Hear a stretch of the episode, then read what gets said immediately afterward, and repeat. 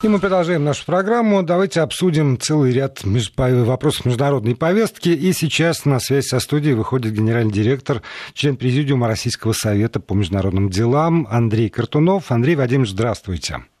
Добрый вечер. Прекрасная слышимость, очень хорошо. А, ну, понятно, что, наверное, первый вопрос, он так или иначе связан а, с тем саммитом БРИКС, который проходит в Йоханнесбурге. Десятилетний, 10 э, лет организации, юбилейный саммит, подводятся какие-то итоги, и, естественно, там в Йоханнесбурге звучат самые благостные слова по этому поводу. А вот для вас, как для аналитика, как для наблюдателя за международной э, повесткой, э, Действительно, вот эта э, благостная оценка БРИКС и десятилетней его истории является бесспорной. Ну, это зависит от того, какие ожидания ставились перед организацией, какие надежды на нее возлагались.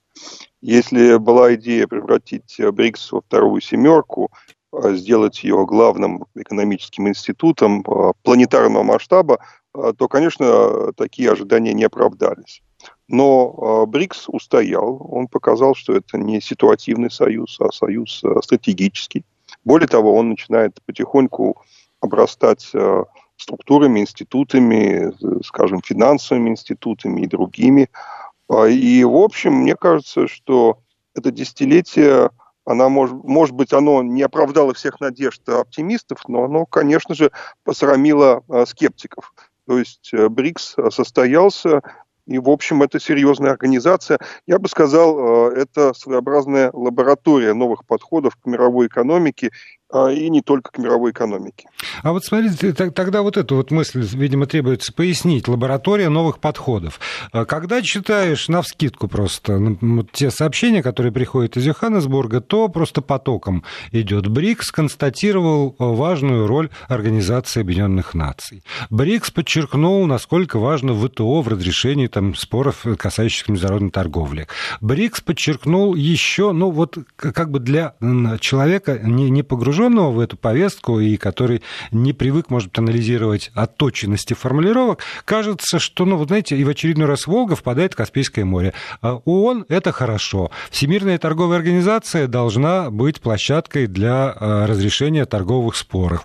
Надо, значит, бороться за мир во всем мире. Надо не допустить гонку вооружений.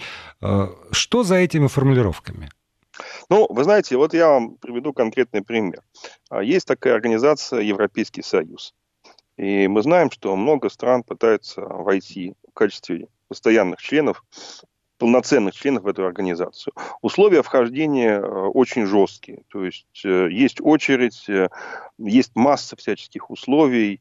И мы знаем, что, вот, скажем, страны, подобные Турции, уже больше полувека находится в предбаннике, а, и, в общем, шансов на вступление, откровенно говоря, у них не очень много. БРИКС выдвигает э, концепцию БРИКС+. плюс. Что это означает?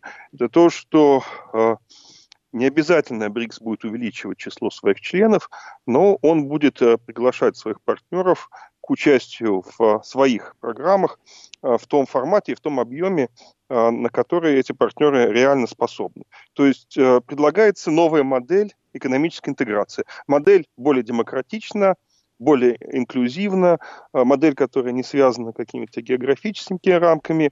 Если это получится – что, конечно, пока остается открытым вопросом, но если это получится, то это очень серьезный вклад в развитие мировой экономики, в развитие интеграционных процессов во всем мире. А есть ли хоть какой-нибудь пример, на котором вы бы могли вот сказать, вот э, доказать, что это лаборатория? Вот такой опыт поставлен уже, и он имеет, ну, неважно даже там положительный, отрицательный результат. Если это лаборатория, то в науке и отрицательный результат тоже результат. Ну, я, например, считаю, что БРИКС э, сделал уже достаточно много а, в определении правил управления глобальным интернетом. И это очень любопытно, поскольку в БРИКС входят разные страны.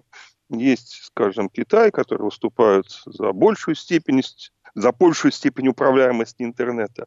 Есть э, Индия, э, которая, естественно, занимает другую позицию.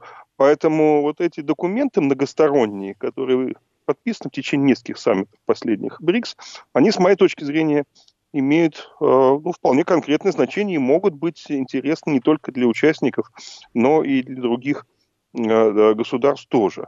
Можно говорить о новом банке развития, БРИКС, это вот уже вполне конкретный финансовый институт, конечно, не такой, который мог бы реально конкурировать с Международным валютным фондом или с Всемирным банком или там с ЕБРР, но тем не менее это э, структура, которая уже имеет э, портфель э, проектов достаточно солидный.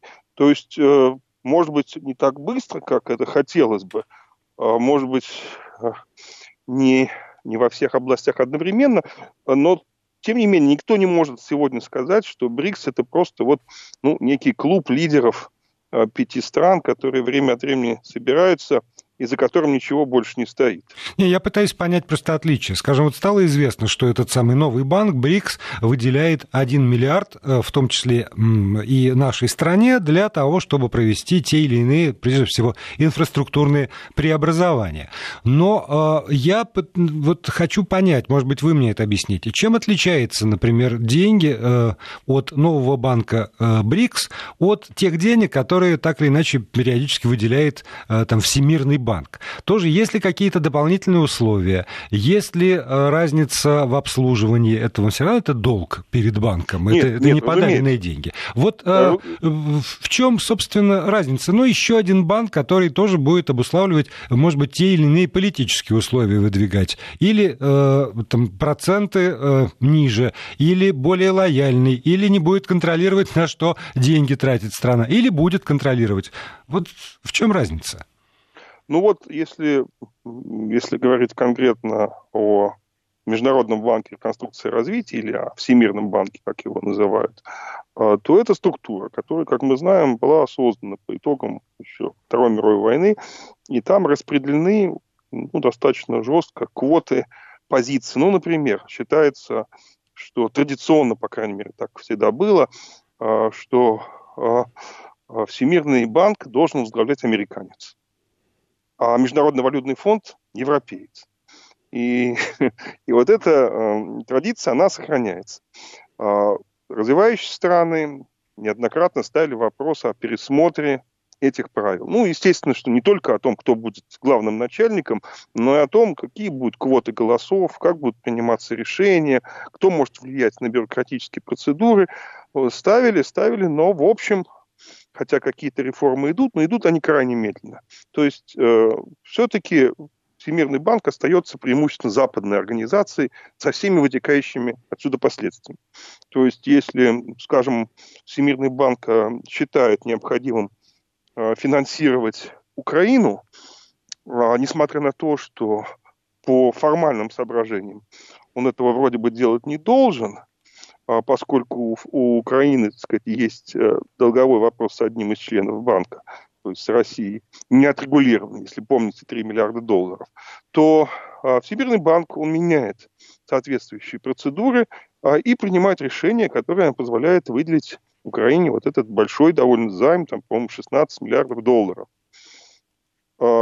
Понятно, что за этим стоят политические интересы. И, конечно, эти интересы не всем нравятся.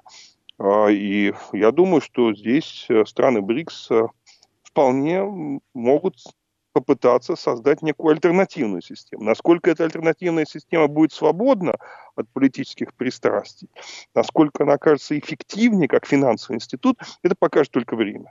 То есть сейчас пока что говорить об этом, мне кажется, рано, но само наличие альтернативы, пусть даже и пока, так сказать, эмбриональной альтернативы, оно может заставить и тот же Всемирный банк двигаться быстрее и осуществлять какие-то более серьезные реформы, то есть идти в ногу со временем. Чего, к сожалению, сейчас мы не всегда наблюдаем.